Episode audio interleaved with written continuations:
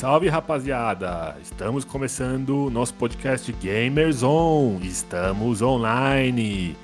Aqui quem tá falando com vocês é o Ibicus. E aqui à minha frente, o meu amigo Mal Mal J.K. Rowling. É isso mesmo? E aí galera, belê, belê? É, mano, hoje viramos escritores aí. Hoje te dei nome e sobrenome, hein?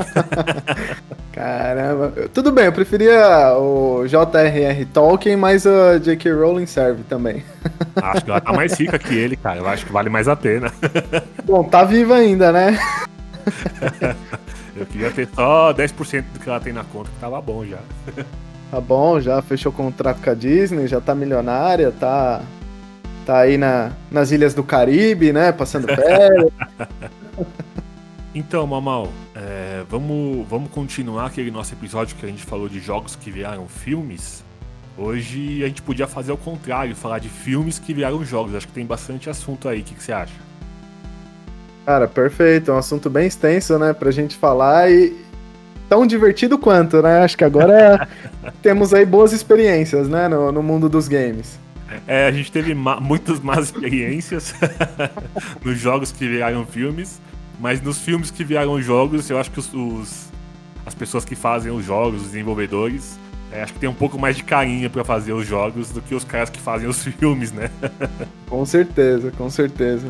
Não sei se a, a parceria, né, da, da, da, publisher, da desenvolvedora com a, a relação do cinema é melhor, né? Realmente tem mais carinho. Mas fato é que, no geral, são mais fiéis também, né? Coisa que a gente viu que muitas vezes na adaptação dos filmes é um problema grave para os fãs, né? Sim, exato. Eles fogem um pouco do roteiro e a galera fica meio brava, né? é, vamos. Antes de, de entrar aí no, no assunto principal do podcast, vamos falar aí de quatro bônus que a gente separou aqui antes para introduzir esse tema, Ibicos? Bora, bora, vamos lá.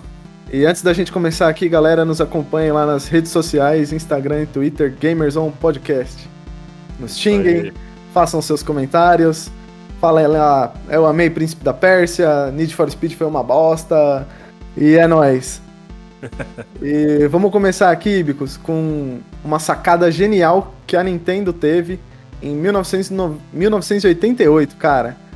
Ah, Nintendo, né? Nintendo sendo Nintendo. Cara, é... é... Os caras são embaçados. Os caras são embaçados. Antes aí do, é, de vários jogos né, serem adaptados aí para o cinema. A, a, Nintendo fez aí uma, uma produção é, antes mesmo do Mario, inclusive, né, do Super Mario Bros. aí do filme, que a gente falou lá no, no episódio 14. A Nintendo fez uma, uma produção aí cinematográfica, digamos assim, que, cara, era tinha cheiro de videogame, sabe, o negócio. É, não foi ao cinema, né? Mas na verdade foi um comercial aí, uma espécie de um. Não chegou a ser um longa-metragem, né? Tinha 20 e poucos minutos. Mas era uma grande propaganda que ela fez na época para Power Glove, né? Do, do Nintendinho. Pra terem ideia, essa Power Glove aí apareceu na Hora do Pesadelo 6 em 1991, cara. É, na trama, dois irmãos aí fogem de casa para participar do maior torneio de games da história.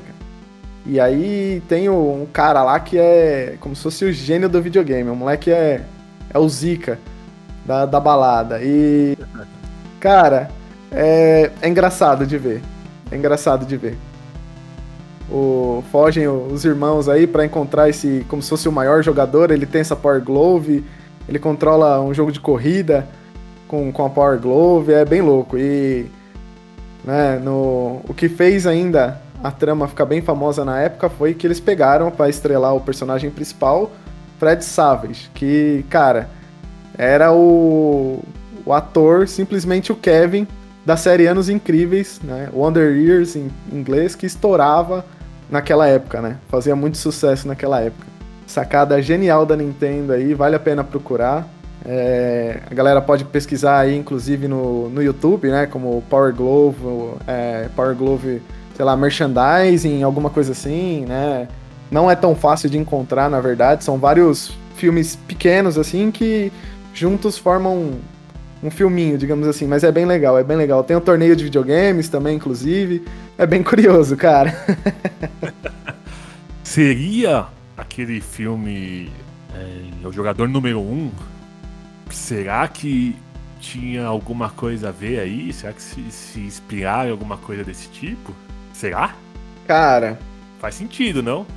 O jogador número um filme, você diz? Isso. Cara, boa pergunta. Boa pergunta. É, até poderíamos relacionar, sim. Eu vejo muito do, do jogador número um aí com é, o estouro que foi o WoW, né? O World of Warcraft. Que provavelmente foi o maior MMORPG, né? E eu vejo o, vários lances de fantasia que tem no, no jogador número 1 um como inspirados aí fortemente no, no World of Warcraft, né? Mas podemos sim dizer que, cara, isso aqui foi o pontapé inicial, né, que a Nintendo fez. Eu dei uma gugada rápida aqui e as referências culturais do filme não estão diretamente ligadas é, a esse filme da Nintendo. Esse, esse é, não é filme, né? Talvez um curta-metragem da Nintendo, né? Não sei, talvez não diretamente, né? Talvez seja indiretamente, sei lá. Acho que faz sentido por ser um torneio de videogame, sei lá, algo parecido, sabe? Cara, esse filme é tão embaçado com, com essa questão de videogame e tudo mais que é, vale até um capítulo à parte, né? Com certeza. É isso que nós vamos fazer, porque vale muito a pena, tem muitas referências, muitas coisas para se falar. Eu acho que esse filme em específico, com aquela questão do, da captação de movimentos, ele deve ter se inspirado em alguma tecnologia que já existia e provavelmente a indústria do, do videogame viu o filme e se reinspirou de volta, né, para fazer agora os novos os novos controles de movimento aí que que eu ando vendo pipocar aí na internet, né? O pessoal fazendo o aro para correr em volta e se mexer, além do da da câmera, né, do capacete aí de VR e os controles na mão, né? É... Cara, é, meu medo é que daqui a poucos anos a, a realidade aí do, do jogador número um já se torne realmente, sabe, tangível, né? Da galera passar aí a vida dentro do videogame e só sair para comer, sabe? é, então, eu acho, compli... acho muito legal você ter um, ter um videogame ou um, um jogo que você consiga é, desta forma dentro do jogo, sabe? Seria animal os seus, movimentos e tal. Acho que seria sensacional, mas pelo lado negativo, né? Acho que a gente não poderia deixar de viver aqui fora para viver dentro do videogame. Acho que é, teria que botar uma limitação aí, porque a galera ia abusar com certeza. A galera ia meter um, uma sonda no braço aí com vitaminas e soro para não precisar mais deslogar nunca mais do jogo. Acho que de tanto é, a gente tem visto aí, né, inclusive é, em alguns jogos, né, de, de videogame e, e, por exemplo, é, nos produtos da Apple agora, né, eles tentando proteger o usuário contra um possível vício, né, que ah, não seria melhor você tirar um descanso agora, né? Parar um pouquinho para lembrar, porque senão, né? É, hoje em dia a gente já sabe o que acontece, né? Tem muita gente que é, é, hardcore, né? Digamos assim, e que passa a vida dentro do game, né? Esquece do, do resto do mundo, né?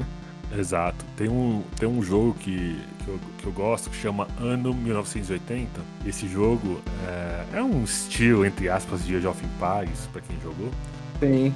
E aí você vai jogando depois de certo tempo aparece uma mensagem e o narrador do jogo fala com você: Ó, oh, que tal tomar um cafezinho? Você já tá jogando há duas horas, hein? e assim vai, tipo. Ele vai, quanto mais horas você fica logado, mais vai, vai aparecendo as mensagens. É, acho que eu já cheguei a ficar, tipo, 5 horas logado. Às vezes não jogando às 5 horas, mas às vezes você deixa logado e vai fazer outra coisa, tá ligado? E aí Sim. você volta, joga mais um pouquinho, para pra fazer outra coisa. porque... e aí, tipo, deu tipo 5, 6 horas de jogo, né? Ele falou: É, o seu, o seu reino pode, pode sobreviver sem você por uns minutinhos. Que tal você desligar o jogo um pouco agora? Porra! É, cara, é... só lembrando aqui, né, um disclaimer. Disclaimer do Mal Mal.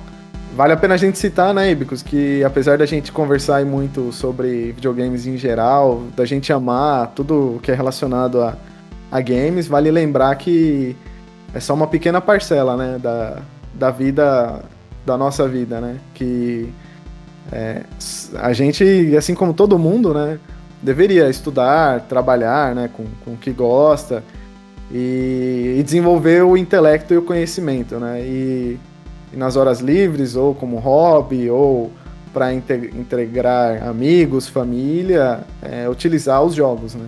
Sejam jogos digitais, sejam jogos de tabuleiro, jogos de química, é, o stop, qualquer coisa nessas horas é válida, né? acho que acho que a gente podia depois fazer um, um, fazer uma série talvez de episódios de jogos de tabuleiro, hein? O que você acha? Eu gosto Puts, muito. cara, eu acho válido, hein? Eu acho válido. Acho é... que pertence ao nosso mundo, acho que sim, né? Mundo gamers. sim, com certeza, com certeza. É, gamers on, né? Cara, vou citar aqui a próxima. O próximo bônus aí. É Alien vs Predador. É, o pessoal vai reclamar aí, pô, mas Alien vs Predador, o Alien é de 79, o Predador de 87. E já no segundo filme do Predador aí, de 1990, já teve um, um, um spoiler ali de, de Alien e tal. Exatamente, exatamente. Porém, a primeira aparição aí de crossover, digamos assim, foi a Nintendo que fez em 1993, cara. Que é o, o jogo aí, né, de beat'em up aí, de bater e, e rolagem de terra, né, de, de tela, né, de bater e rolagem de tela, é, já com essas figuras, você podendo aí é, escolher o, o, um dos predadores, né, ou até humanos e, e lutar contra os, os aliens, né, Sendo que em 93 a Nintendo lançou esse jogo, em 2004 foi lançado o primeiro crossover de Alien, Alien vs Predador efetivamente, com a continuação aí em 2007. Olha que coisa louca, cara. A Nintendo sempre à frente do tempo, né? só, só um comentário sobre a Nintendo. Que a, a, Nintendo teve vários filmes que não deram certo, né? Tipo. É, não sei, por exemplo, o Mario, que foi um desastre, que foi uma porcaria, que a gente comentou já né, no penúltimo episódio, lá no episódio 14, acho, né? Sim, sim. Eu tava lendo uma notícia que a Nintendo é, falou que vai produzir os próprios filmes, que eles não vão deixar na mão de ninguém. Provavelmente os caras já criaram uma divisão, né? Essa notícia, inclusive, é de 2016, então já faz cinco anos que teve essa notícia. Então, com certeza já devem estar trabalhando em filmes e tudo mais. E eles mesmos vão produzir. Então, isso me anima muito, porque se eles mesmos vão produzir, assim, a chance de fazer besteira nos filmes é muito menor, né? Com certeza, né? Eles, eles têm a, a propriedade intelectual, eles são os, os, os, totais e únicos especialistas em qualquer uma das franquias deles, né? É, acho que, que é tão válido quanto, né? Inclusive, você me falou isso, e eu lembrei, cara, tem um, uma série de TV animada que é do Donkey Kong, cara. Acredita nisso? Não sei se você ah, já viu essa, essa série. Teve aí acho que duas temporadas, em torno de 40 episódios mais ou menos. No Brasil, eu não lembro em qual, qual canal passava, mas eu sei que passou, acho que na Fox Kids, na Fox Kids e acho que na Record, é, na época, né?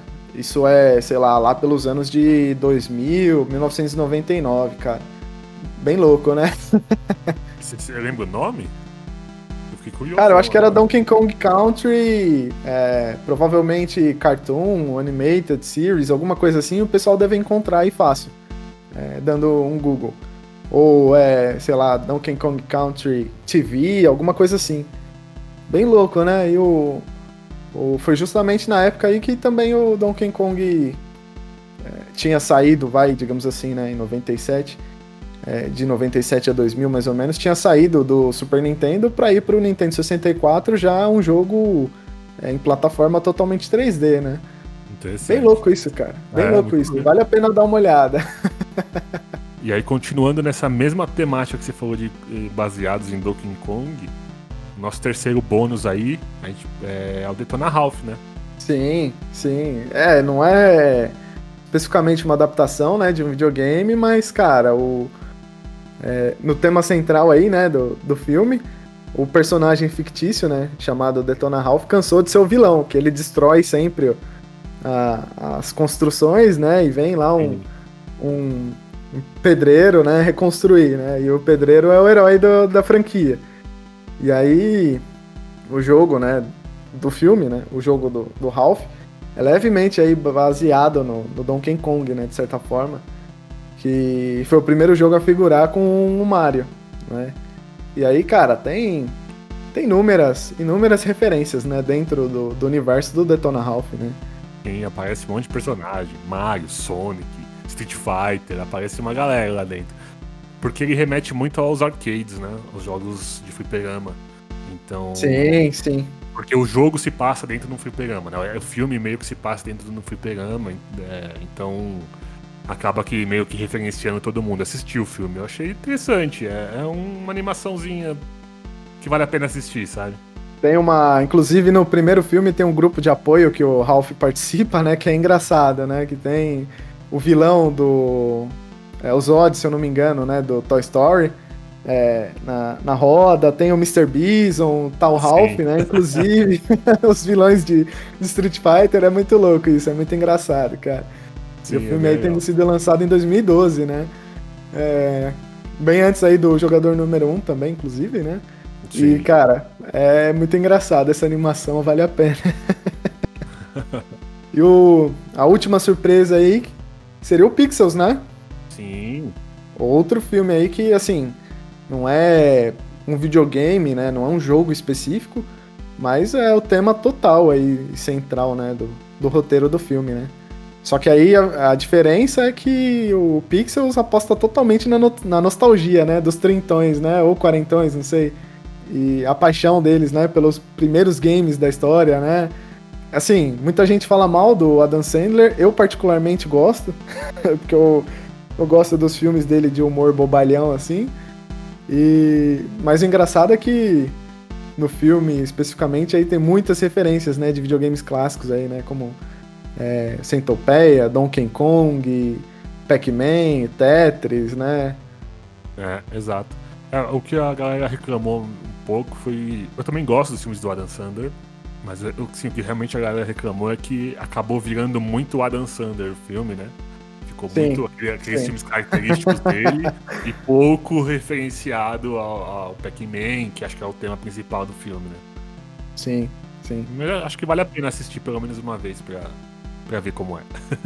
E, inclusive aquele personagem que, que aparece né, no filme, que é uma bolinha, que parece que tem um, um aspirador de pó como nariz aí, é, é o Gilbert, né, que é um jogo aí de arcade que foi desenvolvido e publicado em 1982, cara. E, então trouxeram, trouxeram aí algumas referências bem antigas, né? Sim, sim. E agora, bora entrar pro. pro tema aí de jogos baseados em filmes. É. Falamos quatro horas e nem começamos o episódio, foi só um bônus. vamos, vamos falar vamos aí da época. Começar aí com a época que tudo era mato. Vamos, e falar do, do. Na minha opinião, não é o pior jogo da história, mas ele infelizmente ganhou a fama como o pior jogo da história. eu não posso dizer porque eu acho que eu nunca joguei esse. Então eu não posso formar uma opinião. Cara, eu arrisquei é, jogar né, em, com, com métodos atuais, digamos assim. Mas é, é complicado, é complicado. Não é um, não é um jogo ruim, mas assim, tem os, os altos e os baixos e, e, pode fazer a galera passar raiva um pouco. É, ET Extraterrestrial do Atari 2600 de 1982, cara. Esse jogo ganhou aí o, como título de pior jogo da história. Assim, ele não é um grande jogo, na minha opinião, né? Mas na época ele foi um sucesso comercial aí e ofereceu mais complexidade do que a maioria dos jogos ruins de Atari da época, né? E assim, é, como eu falei, né? Se a galera tentar jogar o game aí hoje em dia, pode ser que muita gente se surpreenda, no sentido de não achar ele tão ruim e ter algumas surpresas, né? Dentro do, do jogo, assim. E se reunir uma galera, pelo menos vai surgir uma gritaria na hora que, que a galera começar a perseguir o ET.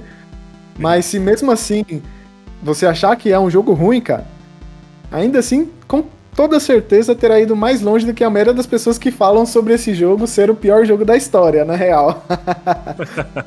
Mas assim, além de cartuchos de ET enterrados lá no, num terreno em Alamo Gordo, né, no New Mexico, realmente era verdade, cara.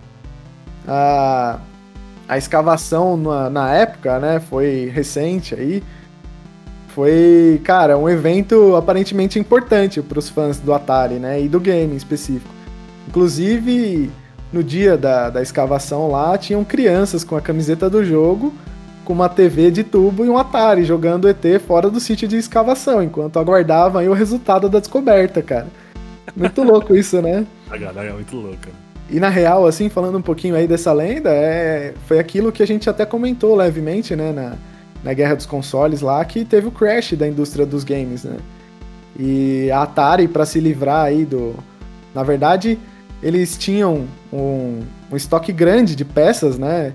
É, não só de ET, na verdade, né? De Pac-Man, de várias coisas é, relacionadas à, à marca Atari em um galpão. E como eles. É, inclusive, se eu não me engano, eles não sabiam da história, onde tinha sido enterrado, mas eles deram esse material todo para uma empresa descartar. E aí essa empresa parece que enterrou nesse aterro, né, em Alamogordo aí, New Mexico. E inclusive depois aí dessa escavação, né, o pessoal não sabia porque é, a empresa enterrou todo o material e ainda construiu uma base de concreto em cima. Então, assim, não era para ninguém encontrar mesmo, sabe? Tinha coisas perigosas também, né? Material que poderia ser nocivo à saúde. E aí parece que a lenda se tornou tão grande, mas tão grande, que o pessoal foi realmente lá desenterrar para ver se tinha mesmo. E realmente tinha. E aí, inclusive, depois disso, o prefeito lá de Alamogordo, né? Ele baixou um decreto lá que não era mais é, permitido você fazer esse, esse aterro, né? Na cidade sem, é, como eu posso dizer assim, sem procedência, digamos assim, né? Que, que ele não queria que a cidade virasse um, um, um lixão, sabe? Literalmente um aterro de qualquer descarte da indústria, né? Seja ela qual fosse. Então isso já não pode mais acontecer dentro daquela cidade. Bem curioso, né? engraçado. Chega a ser engraçado, né? E além daqueles falam que, que esse jogo foi tão ruim, mas tão ruim que não vendeu é, e a Atari teve que enterrar, é mentira. Na verdade, a Atari produziu muito mais jogos do que a indústria, né? Do que o, o a indústria que eu digo assim, o mercado consumidor na época teria capacidade de consumir. Então, mesmo assim, o jogo, mesmo tem, tendo sido um dos best sellers né, da época, é, do sistema Atari 2600, a, a, Atari na época tinha produzido milhares de, de unidades a mais, e essas milhares de unidades que não foi vendida foi o que eles tiveram que descartar, né? Então o jogo não foi um fiasco, apesar da galera dizer o contrário aí. é, é, é. E o fato comum com o Atari especificamente é que eles emplacaram aí vários sucessos fazendo adaptações, né, de coisas famosas, de filmes famosos, né, da época. É, porque era uma novidade, né? Sim, sim, era uma novidade, com certeza, né? E cara, não se fazia isso na época também, né? Acho que ela deve ter sido a primeira fabricante de jogos aí a, a, fazer essas adaptações, né? Aqui no máximo deveria ter no, nos, nos fliperamas, nos, nos arcades, né? Alguma adaptação, alguma coisa do tipo. E aí, de repente, você pode ter na sua casa, né? Que a gente já falou isso, que a revolução de você ter o teu console, de poder jogar na tua casa a hora que você quiser. E aí você tem o um filme ali, a história do filme pra você jogar. Isso aí, é, a, a sacada é sensacional, né? Nossa, é... Cara, é... é uma revolução, né? É uma revolução na época, né? Sim. Tanto que no mesmo ano aí do, do ET, do jogo do ET, 1982, a Atari emplacou aí o Indiana Jones Raiders of the Lost Ark, né? É, os Caçadores da Arca Perdida aí, aqui no Brasil, né? O nome do filme. E nesse jogo aí, para você ter ideia, o jogador começa aí com três vidas, né? Pra, pra ajudar a passar por um jogo tão calcado em mistério que o manual do game já vinha com dois avisos. É, algo aí, uma tradução aproximada seria tipo: não leia mais se você não quiser descobrir os segredos secretos, dicas, truques e tudo mais. Cara, assim, nessa adaptação especificamente, apesar aí do filme ser incrível, né, até hoje, na minha opinião, não se pode dizer que o jogo é igualmente envolvente, né? Então, assim, nesse caso, é melhor a gente ficar só com o filme mesmo, já que o jogo era bem mediano para a época de lançamento, né? Desde o Atari aí, o professor de arqueologia, vivido por Harrison Ford, é, também tem uma legião de, de apaixonados no mundo dos games, né? Pelo que a gente pode perceber. E no jogo aí, o, com o chicote, né, e o chapéu característicos aí, o personagem do, do filme é tema de inúmeros jogos, né? Cara, praticamente aparece aí com títulos, né? Indiana Jones em todos os consoles ou gerações de consoles já feitos. Inclusive, faz parte aí da série Lego. Pois é, isso mesmo, com The Original Adventures 1 e 2, que, cara, com certeza essa franquia aí do Lego é diversão garantida para todos os jogadores, de Sim. todas as idades, sabe? Tá, tá aí um, uma série que eles podiam fazer um, um jogo bem atual, com carinho, sabe? Com mecânicas e gráficos bem legais. Porque Lego Lego tem um pouco. Ele tem uma característica, né? De, de, de, visual e tudo mais. Eu acho que podiam fazer um jogo atual, bem atual, né? Com esse tema de, Indiana Jones, que eu acho que seria sensacional, porque os filmes são, são muito bons, né? A série é muito boa, a história é rica. Daria pra fazer algo muito legal, né? Acho que o perigo, de certa forma, é fazer o filme do, do Indiana Jones, assim, com acho que gráficos realistas demais, né? Porque daqui uns anos ele pode ficar, de certa forma, datado. Mas realmente dá para fazer um, um, jogo espetacular de Indiana Jones, né? Material não falta, com certeza, né?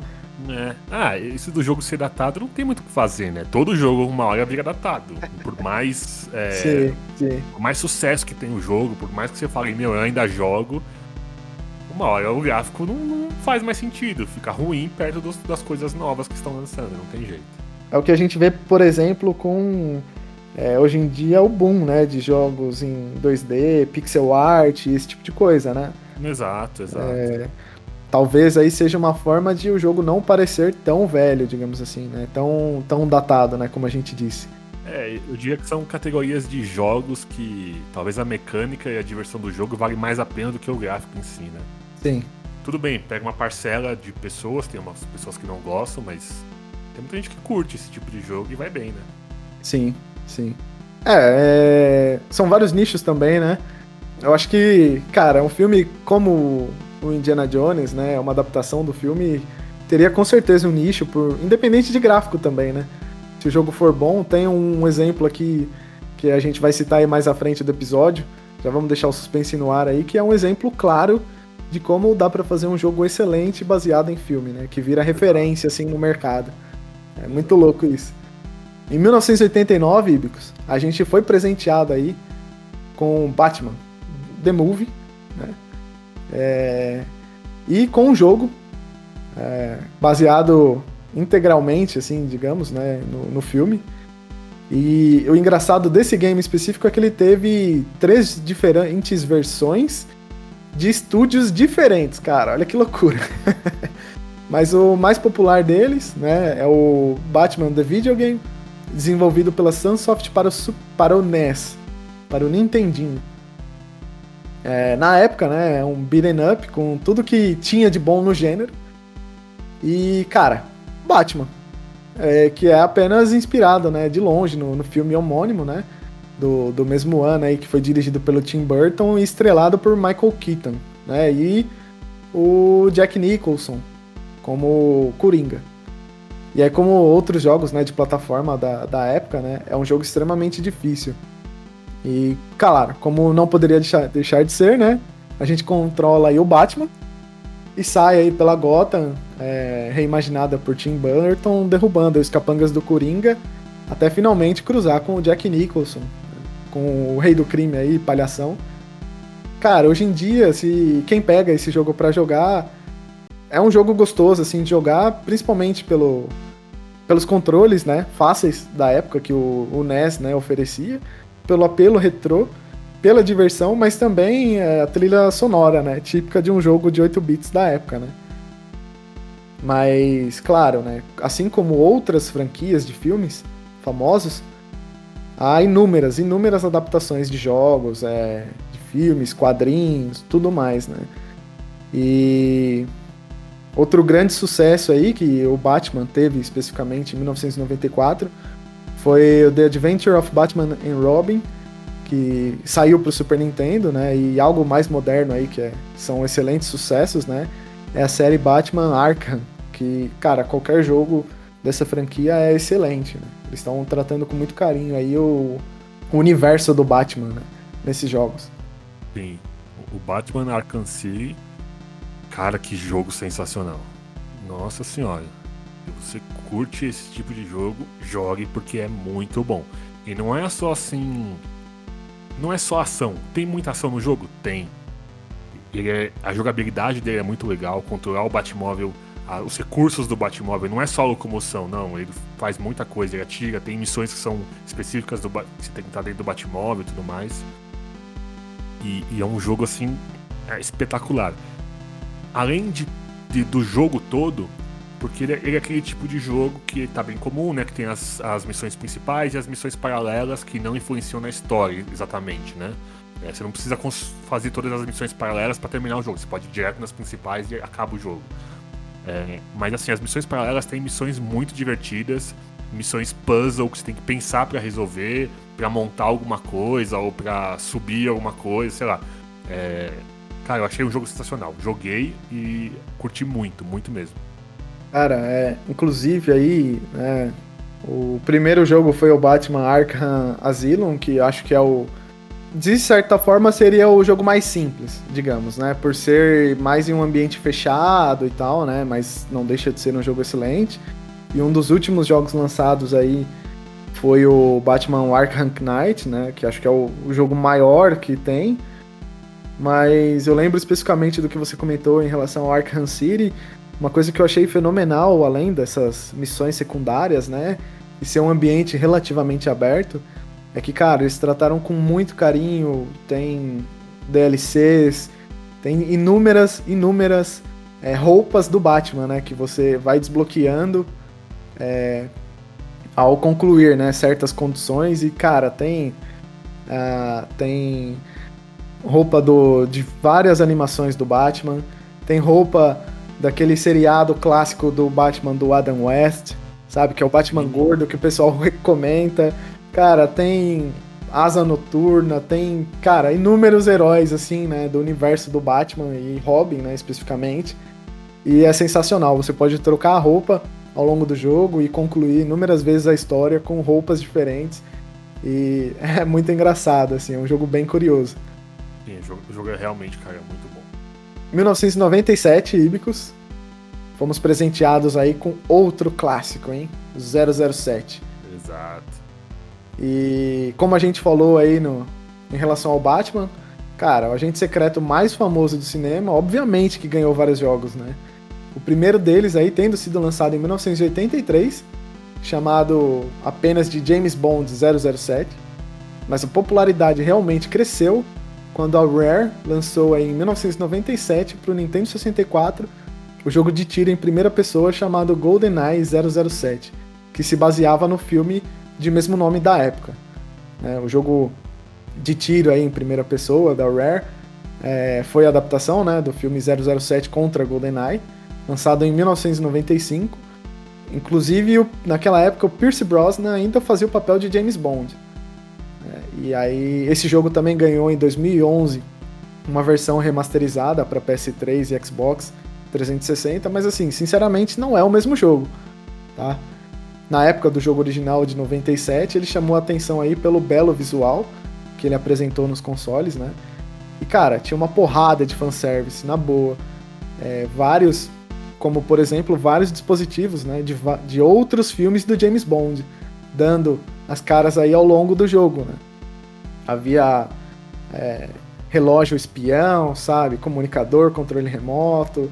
Mas o, o que esse jogo trouxe aí de inovador para a época foi um modo multiplayer local que poderia colocar até quatro jogadores em disputas mortais e que é igualmente farra, sabe, entre a galera.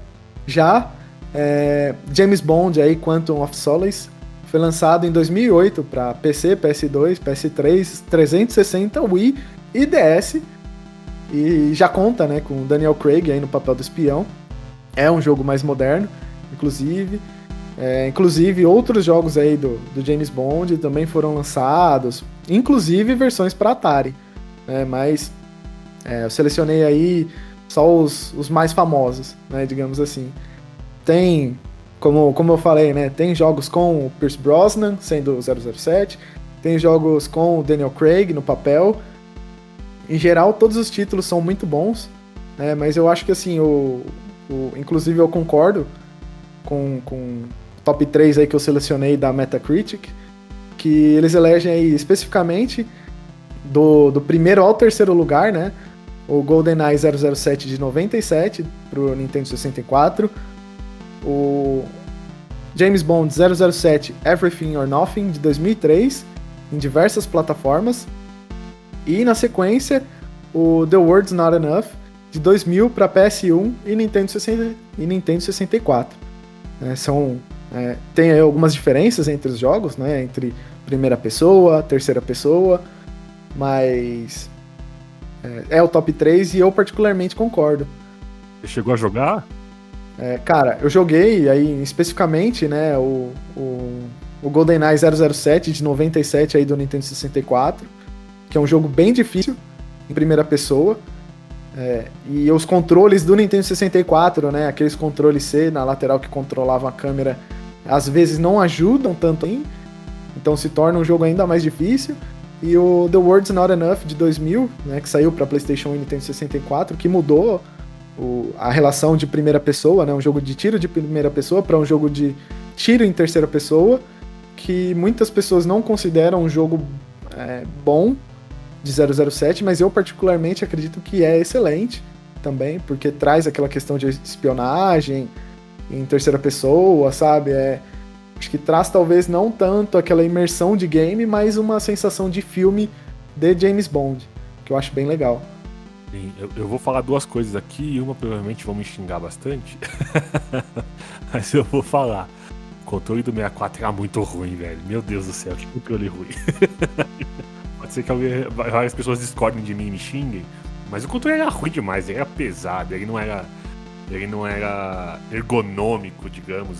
Cara, era ruim, velho. Mano, o controle era ruim. Se você nunca teve. você nunca jogou. É, procura na internet aí como, como era o controle, que você vai ver que a Nintendo tentou inovar no controle, mas não deu muito certo. Eu, eu pelo menos, não gostava do controle, achava ruim. Se você acha que os, os problemas de drift são, são atuais, negativo. O controle do Nintendo 64, depois de um tempo de jogatina, né? Claro, de, sei lá, um ano ou mais de jogatina, aquele analógico ficava totalmente bambo e cheio de, de zona morta, né? Sim, sim, exato. Tinha... Você precisava ir pra frente, você precisava ir até o fim dele, porque senão não andava, e olha lá.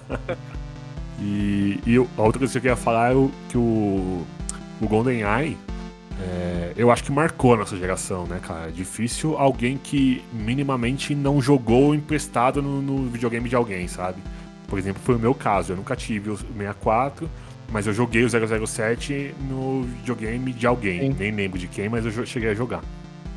Sim. E assim, foi um jogo que na época todo mundo sabia, comentava, porque era muito legal de tiro, punha quatro controles, né? Porque no 64 a gente conseguia pôr até quatro controles.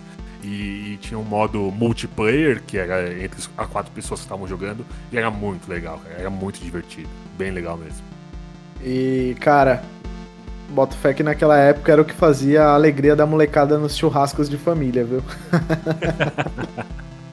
e, e Mal Mal, é, depois de alguns, alguns anos aí, a gente aparece com um dos maiores sucessos da Disney, que é inclusive um filme que eu adoro, gosto muito, já assisti todos, eu assisto quantas vezes passar na TV também.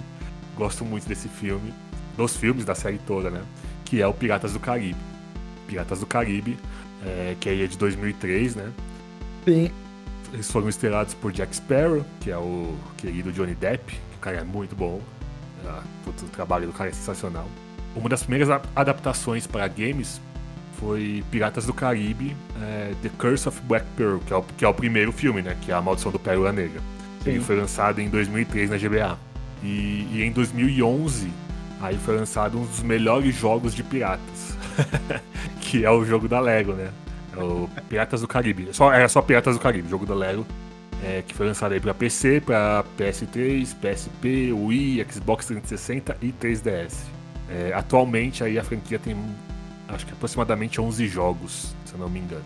Cara, é muito louco isso, né? Porque Piratas do Caribe aí com 11 jogos para inúmeras plataformas.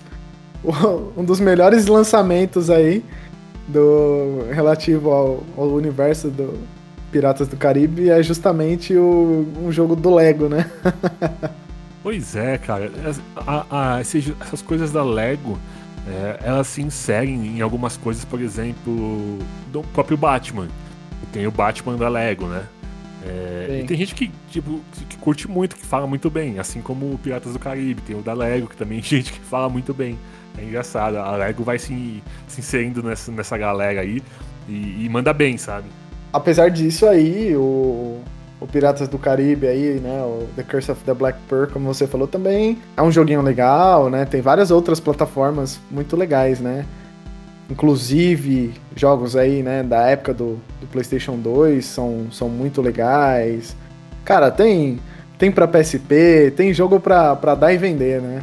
Exato. A série de filmes Piratas do Caribe, tem um, dois e três são sensacionais. O Jack Sparrow com as ideias e tudo que ele faz, as as engenhosidades que ele faz para conseguir o que ele quer é muito sensacional. E tem um, um quê de cômico no filme e tudo mais, mas depois acho que perde um pouco a essência do filme, sabe? Sim, e eu concordo, cara, com você. O, os três primeiros aí são, cara, filmes primorosos. Depois perdeu bastante o fôlego. Ainda assim dá para assistir, né? São filmes ainda legais. Mas Sim. o problema que eu vejo principalmente é que parece que o o Johnny Depp virou um pouco do Jack Sparrow, sabe? Ele ficou muito afetado pelo personagem que ele mesmo criou, né? ah, não sei, cara, eu sou muito fã dele. Eu não sei, eu acho que ele manda muito bem. É, sei lá, desde Alice nos País das Maravilhas, é, aí você pega Piratas do Caribe, é, ah, o Fantástica Fábrica de Chocolate. Assim, tô citando três filmes, o cara tem um milhão de filmes. Eu tô citando três, assim, que. Só pra é, citar a diversidade de papéis que ele consegue fazer e ele manda muito bem. Não sei, eu sou meio suspeito. Eu sou muito fã do cara, eu acho que ele manda muito bem nos papéis que ele faz. Não sei se ele virou meio que um pirata no final. Cara, é, e você sabe que, que não era a escolha original. Do... não era para ser o, o Johnny Depp? Ah, acho que eu já ouvi falar algo do tipo, mas eu não lembro da história exatamente. É bem curioso isso. É, assim, para você ter ideia, né, o co-criador aí escreveu partes da história, né? E com o Hugh Jackman em mente, o estúdio estava interessado no Matthew McConaughey. É, cara, tem, é muito louco. consideraram Michael Keaton, Christopher Walken, consideraram é, Robert De Niro, cara. E, inclusive, até o Jim Carrey foi cogitado pra, pra ser o, o piratão aí mais famoso da história. Nossa, cara. É que é, é, difícil falar agora que a gente já tem o personagem e, e, e você enxerga o cara, mas não sei se seria o mesmo sucesso, talvez sim, talvez mais, não sei, né? É, mas não sei, Johnny Depp é foda, cara, ele é muito bom. É, é embaçado, né? Ele é, é a história pregando uma peça na gente, né? São coisas que ninguém prevê e que, assim, ele virou. Quando fala em Piratas do Caribe, vem a imagem dele na mente, né? Muito louco. Exato, é mais ou menos se falasse assim, ah, Homem de Ferro sem o Robert Downey Jr. Fala, cara, será que se fosse outro seria o mesmo sucesso? Acho que não. Tipo, não sei. Ele é muito. É ele ali no filme, sabe? É muito ele. Então você fala, pô, não dá pra pôr outro cara aqui. é muito louco isso, né? Então, aproveitando que a gente falou aqui de Marvel, né? Eu vou puxar aqui o nosso próximo, nosso próximo item, que é o Homem-Aranha, que foi lançado em 2004, o ano seguinte de Piratas do Caribe. Show de é, bola. Assim, assim como Star Wars, o super-herói conta com diversos jogos disponíveis para todas as plataformas. Isso eu gosto muito. É isso aí, todas as plataformas. e ele faz sucesso desde o Atari, cara. No Atari era um, um, jogo com gráfico limitado, lógico, né? E o personagem ele escalava prédios, evitando ser derrubado pelos inimigos, para poder enfrentar o Duende Verde. É, provavelmente, é, acho que é o personagem da Marvel mais bem sucedido quando se fala em adaptações para games, né, cara? E pensando bem, eu acho que realmente é. Pelos jogos que eu já vi, eu acho que realmente são os, são os melhores jogos. O Homem-Aranha aí foi protagonista de um grande jogo lançado em 2004, que foi Spider-Man 2. Foi uma, adaptação do, do Homem-Aranha 2, né? O filme de Sam Raimi e estrelado por Tobey Maguire, que para mim não foi o melhor Homem-Aranha, né? Mas tudo bem. É, o, jogo, o jogo é excepcional e é constantemente aclamado como um dos melhores games do amigão da vizinhança, aí como chamam ele, né? Mesmo com uma concorrência assim acirradíssima, especialmente com Marvel's Spider-Man de 2018. É, ao longo da jogatina aí, você assume o uniforme do Aranha em um mapa mundo aberto, respeitável, e deve repetir tudo aquilo que você já sabe, né? Ajudar a vizinhança, combater um super vilão de oito membros e arrumar tempo para cuidar da vida do Peter Parker. Realmente esse jogo foi muito falado na época, né? Quando, quando foi lançado. Até hoje as pessoas falam, quando se tratando de Homem-Aranha, até hoje a galera gosta e fala muito desse jogo. Cara, esse é um jogo embaçado. Mano, o, o, que eu acho legal, assim, é que ele trouxe uma adaptação, né? Principalmente com o Dr. Octopus aí, né? Como você mesmo disse, né? O vilão de oito braços aí. E, cara, assim, era bem, sabe? Trazia bem fiel, assim, a, a história, né, o enredo do filme, mas com outros elementos de jogos. Animal esse jogo. E claro, né, um mapa assim de muito de mundo aberto é, num, nos moldes assim, próximo de um GTA da vida, sabe? Bem, bem animal. E, cara, como você disse, né, eu, desde sempre, desde quando eu me conheço por gente, eu sei que existe, existem jogos do Homem-Aranha nos consoles, né? E realmente em todos os consoles. O que é bem legal, né? E não só do Homem-Aranha, né? Especificamente. Tem, tem jogos dos vilões, inclusive, né? Um exemplo é no Super Nintendo o jogo do Carnage, sabe? Coisa bem louca, Sim. assim. E os dois últimos exemplos aí que a gente tem do Homem-Aranha, que é o, o Spider-Man, né, de 2018 aí, e o Miles Morales agora, né, do PS5 aí, que também estão fazendo muito sucesso.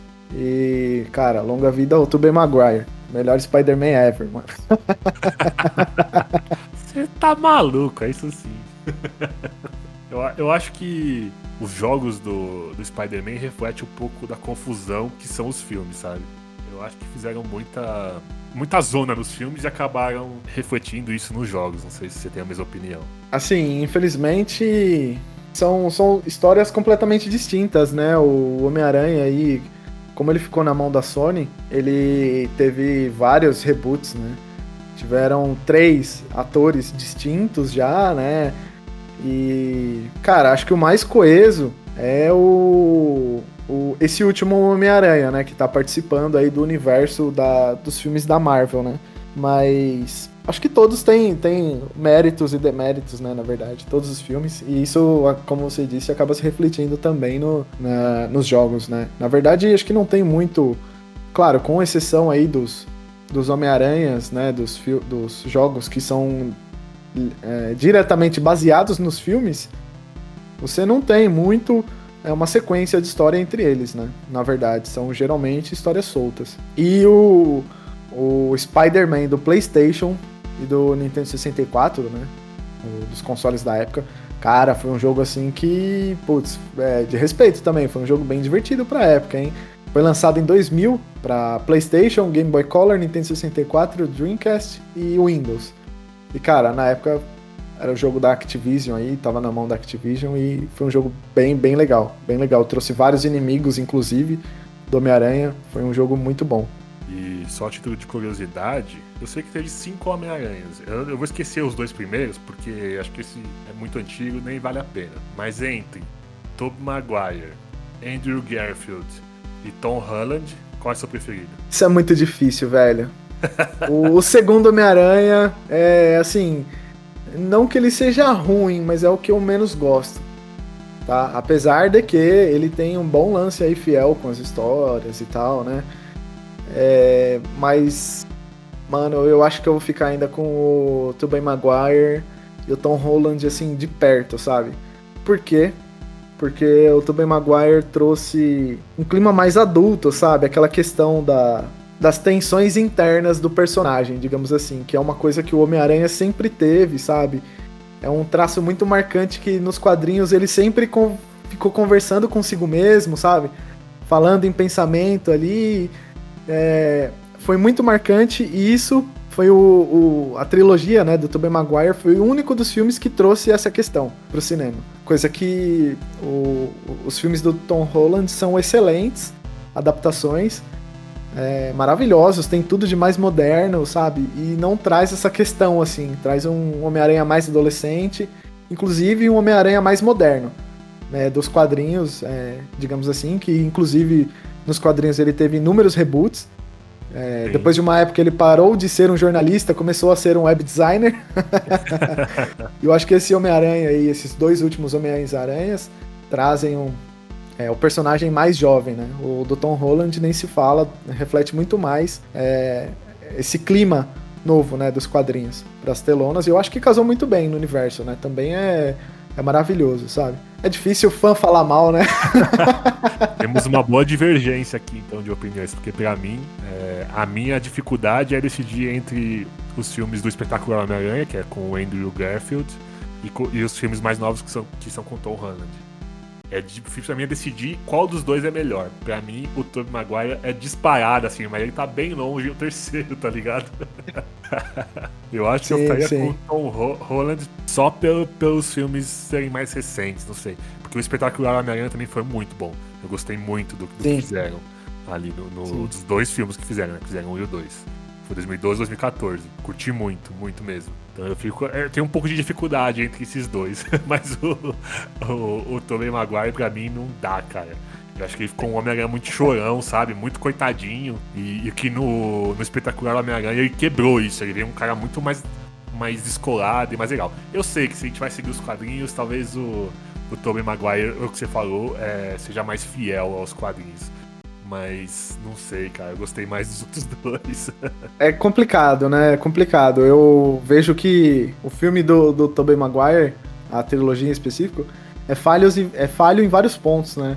Porque tiveram algumas adaptações, inclusive não existia mais o lançador de teia, era uma questão que saía do próprio braço dele, né? Exato. Várias adaptações que na época não se permitia é, fazer, né? E arriscar muito, né? Se eu não me engano, até a ordem dos vilões, né? No, no, nos filmes do, do Homem-Aranha 1, 2 e 3, na trilogia, tá, foram errados, se eu não me engano. É, cara, o, o, fato, assim, é que aquele Homem-Aranha, aquela trilogia, né, foi é, uma das primeiras adaptações recentes, né, de heróis que a gente teve, né, inclusive antes aí do, dos filmes da Marvel, né. E foi uma empreitada arriscada, eu diria, né? Pegar aí o Homem-Aranha para estrelar aquele, aqueles filmes, né? E ele, acho que eles, de certa forma, eles tiveram que reaprender a fazer filmes de super-heróis para uma nova geração. Porque o Super-Homem tinha feito sucesso, mas. Cara, foi assim. É, não, não cabia mais, sabe? Um filme de Super-Homem. Pelo menos né, na, na, em 2010, por exemplo. E. Assim, o que eu gosto especificamente daqueles filmes é, por exemplo, o lance dele no, no final da escola. É, a questão com a Mary Jane, né? E o, os vilões escolhidos, na realidade, né? O Duende Verde, né? Com, com o William Dafoe lá, que era o pai, foi o primeiro, e aí eles intercalaram no segundo como grande vilão o Dr. Octopus, né? E no terceiro, o Duende Verde retornando como o Harry, né? O filho do, do Duende Verde original, né? E aí, claro, né, tem, tem inúmeros outros inimigos que ficaram de fora, inúmeros outros vilões, né, como o Mistério, né, como o Duende Macabro, que ele já apareceu no, nos filmes seguintes, né, nos, nas, é, nos reboots, digamos assim, né, mas, cara, todos os filmes são válidos, eu acho, na, na realidade, né, todos os filmes são excelentes. É, é muito difícil escolher o melhor e o pior, sabe? melhor é o atual. é, o melhor é o que tá sendo lançado aí. Vamos pro cinema quando der, passar a pandemia. e, cara, é, nesse clima aí de superprodução, né, a gente foi presenteado, inclusive, um ano depois do, do Homem-Aranha 2, o Matrix, né, em 2005. E, cara, trilogia Matrix, né, no auge do sucesso, ganhou aí o, o jogo, né, Enter the Matrix. Esse jogo, na realidade, aí foi lançado em 2003 para PC, PS2, Xbox e GameCube. E, cara, é, o jogo, o que é bom e é ruim é que o jogo foi produzido paralelamente com Matrix Reloaded e faz conexão, né, entre o primeiro e o segundo filmes. Porém, não faz parte da história principal dos filmes, né? O legal disso é que o game expande o universo Matrix e deixa o jogador comandar a Niobe ou o Ghost em ações que aí tem efeito na trama vista no cinema, né?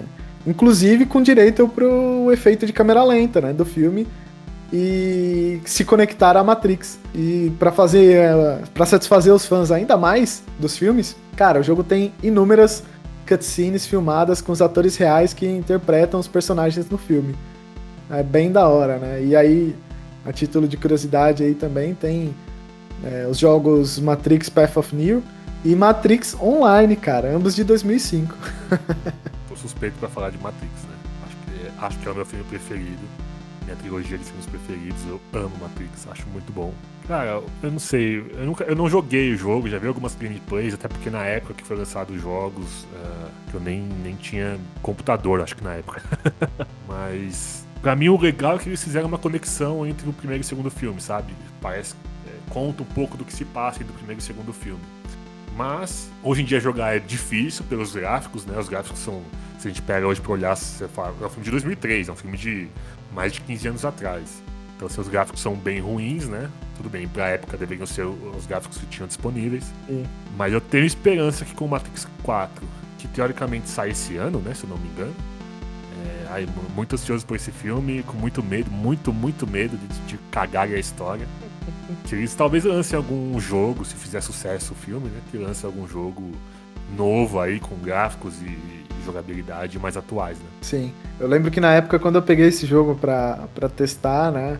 Cara, a minha, a, a minha primeira sensação foi, ué, cadê o Neil? Sabe? Não vamos controlar o Neil? Que Exato, parada é essa? É. Mas ainda assim, era um filme, era um, um jogo de tiro muito bom. Era um jogo de tiro, né? Muito bom e bem legal. Uhum. Né? Faz muito fanservice também, né? Reza a lenda que será lançado 16 de dezembro de 2021. Eu não sei se por causa da pandemia toda realmente vai ser lançado, né?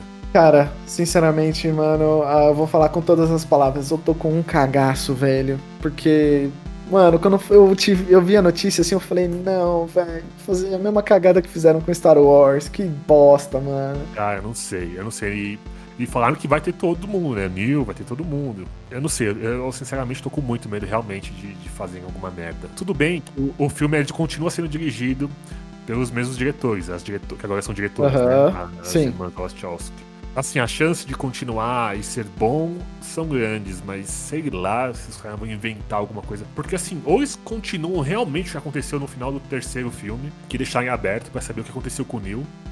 É, e deixaram e falaram, olha, a, a guerra entre homens e máquinas, por enquanto, está em paz. Não tem guerra por enquanto. Então, ou eles realmente continuam dali, que eu acho que ainda tem história para continuar, ou a chance de ter, ser um tiro na água pode ser grande, cara. E aí eu tenho muito medo de estragarem os meus amados Matrix. sim, sim. E Matrix é muito famoso por ter diversas mídias, né, diferentes que expandem e contam, né, é, parte do universo, né. Tem animações, tem o jogo, como a gente disse, né, tem quadrinhos e é, desde quando nasceu o Matrix, ele só se expandiu e cresceu, na verdade, né? É Sim. bem curioso e assim, tô bem ansioso para ver o que, que eles vão fazer aí nesse novo filme. É, o que me anima é que nos três primeiros filmes, no Matrix, Matrix Reloaded e o Revolution, as duas elas foram diretoras, roteiristas e produtoras. Então assim, elas pegaram o negócio e moldaram da cara delas, sabe? Foi do começo ao Sim. fim. E agora, se eu não me engano, elas estão seguindo isso. Então pode ser que seja muito bem feito como foram os outros. Mas aquele pé atrás, aquele medo ficam assim. Ui, o que, que, vai acontecer, né? Cara, sabia que o, a escolha original para ser o Neil era o Will Smith? Sim, cara. Sabe que eu não acho que ia ser ruim com ele, cara? Eu gosto muito dele, acho que ele manda muito bem. Não acho que seria ruim com ele. E acho que seria legal ele, o protagonista ser negro, sabe? Eu acho que seria mais atual ainda, porque hoje em dia tem todo um apelo, né? Mas, sei lá. é, não dá para questionar. Keanu Reeves, um monstro, cara. Não tem o que fazer. Cara, é muito louco que. Sabe esses vídeos tipo deepfake, que o pessoal pega a cara e faz por computação gráfica a cara de outra pessoa? Uhum. Tem, tem vídeos no, no YouTube aí com o Will Smith como o Neo na Matrix.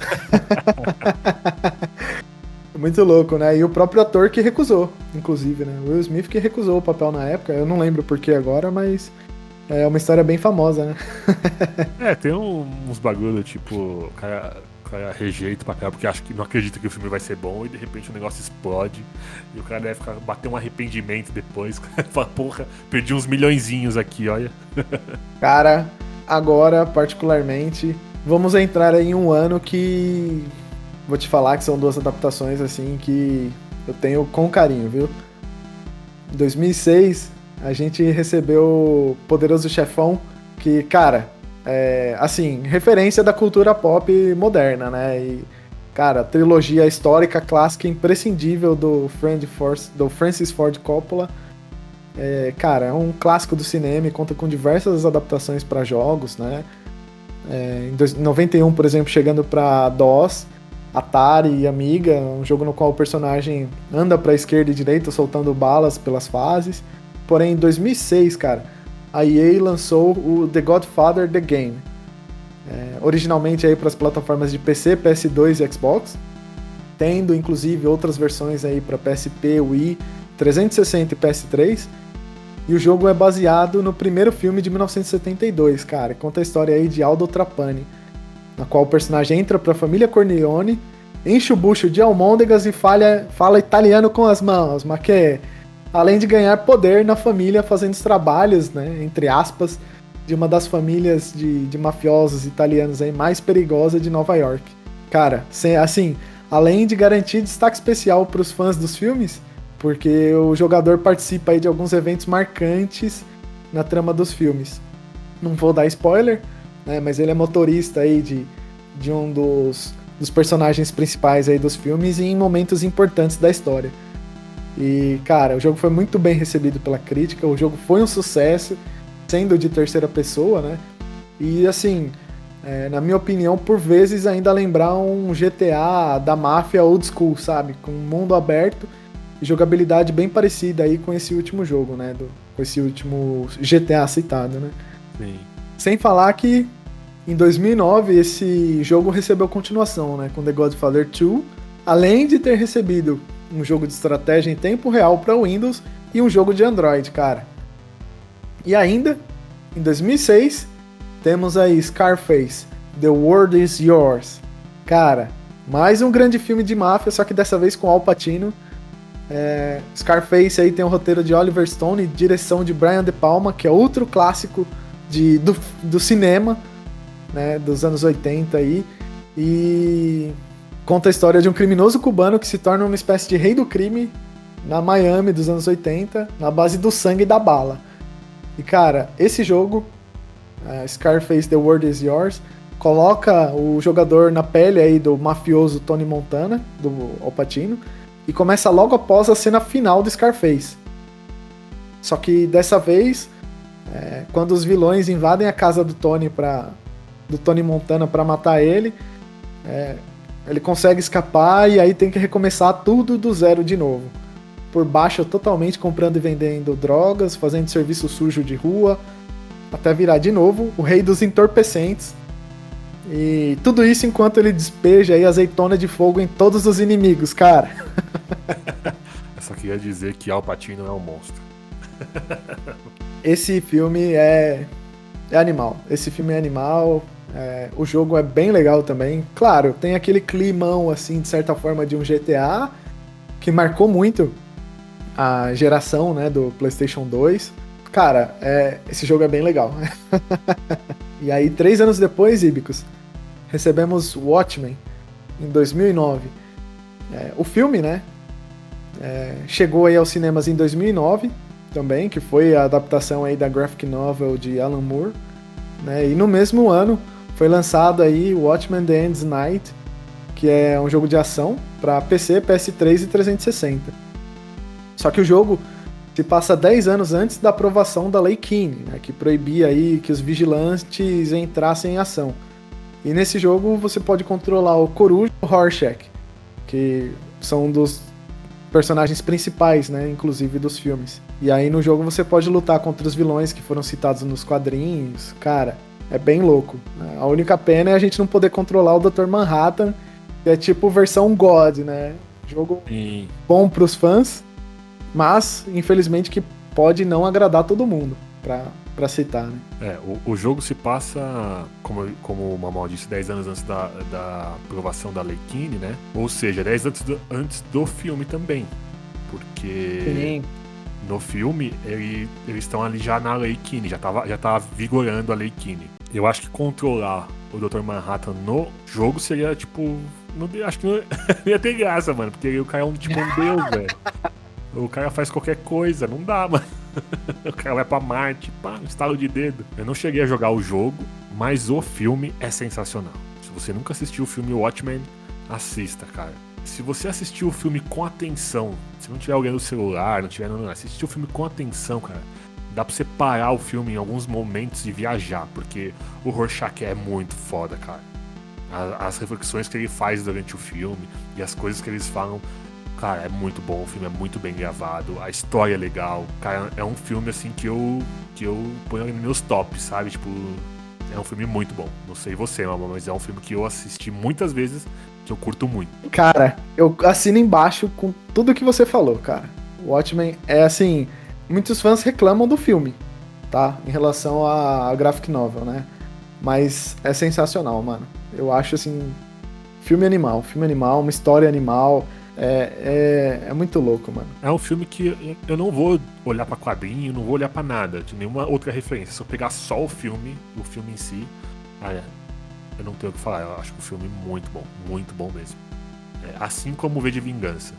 V de Vingança, desculpa viajar um pouco aqui nos filmes, mas V de Vingança pra mim é um filme extremamente atual que todo mundo deveria assistir pra entender o que é lutar pelos seus direitos, sabe? E tudo bem que ele faz de uma certa forma violenta, mas entender que o, quem manda na bagaça somos nós, a população, e não os caras que estão lá no poder, né?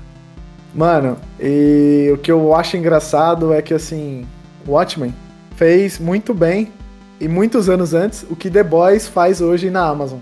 Sabe? Aquele, aquele universo de super-heróis que é um universo sujo, é, desonesto, cheio de coisa errada, né?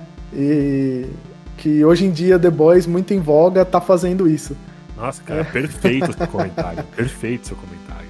Porque são pessoas, humanos sendo humanos, só que com superpoderes, cara. É isso. E em relação ao V de Vingança, Ibicos, que você comentou, vale a pena, antes de assistir o filme, pesquisar quem foi o Guy Fawkes e por que, que ele fe fez o atentado da pólvora né, contra o parlamento inglês e, e, traçar um paralelo com aquela história, né, que é totalmente ficcional, que só utiliza é, o nome né, do personagem original e uma suposta máscara né, para representar ele. Que, mas assim, é outra adaptação sensacional também. V de Vingança para mim em tudo. É um filme muito bom. É um filme que eu gosto tanto que o chaveiro da minha casa é a máscara do Guy Fawkes. Meu chaveiro das chaves de casa é, é ele. eu gosto muito, cara. Inclusive eu tenho aqui a versão capa dura do, do V de Vingança, cara. Dos quadrinhos. É, é, um filme muito inspirador, né? É um filme muito que, que te inspira a, a lutar pelos seus direitos, vai. Não tem outra palavra. Na minha opinião, assim como Poderoso Chefão, Scarface que a gente citou aqui, o V de Vingança virou um clássico cult, né? Clássico pop, digamos assim, né? Sim, sim. É, atual, né? Muito louco. Isso e, cara, é sensacional também. E a título de curiosidade, o V na história do V de Vingança é o Hugo Weaving, que é o vilãozão do Matrix, né? Exatamente. pra quem não sabe, é a mesma pessoa, inclusive é o Elrond do Senhor dos Anéis. exato, exato. Que é outro ator de ponta, né? Mas vamos seguindo, Mamal, porque nós estamos Bora. desviando pra falar de Bora. filme. vamos voltar então aos games, cara. Nosso episódio tá virando filmes e não jogos. Puta, eu ficaria falando de filme aqui o dia inteiro, cara. É difícil separar, né? É, é difícil separar. E no mesmo ano, cara, dessa adaptação do Watchmen, em 2009, tivemos aí o X-Men Origins Wolverine. Segundo o que muitos dizem, esse é o único caso da nossa lista que o jogo é melhor do que o filme, tá? Segundo os jogadores.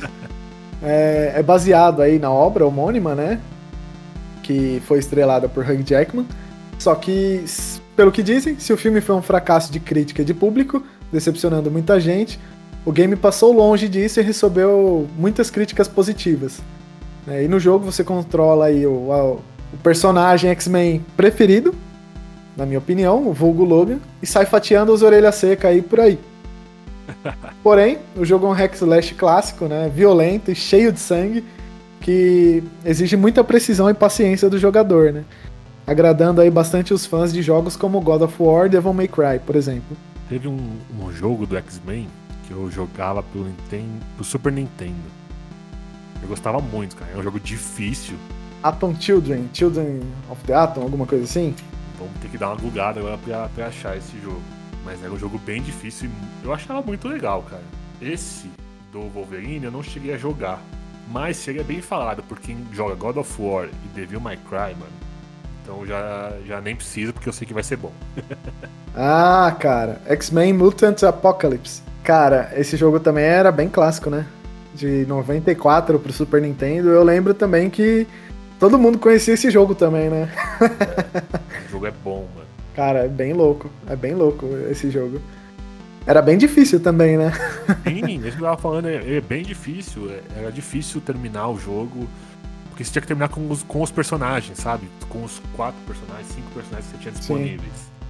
Que era o Gambit, a Fera, o Ciclope, o Wolverine e. A Psylocke. E a Psylocke. É isso aí.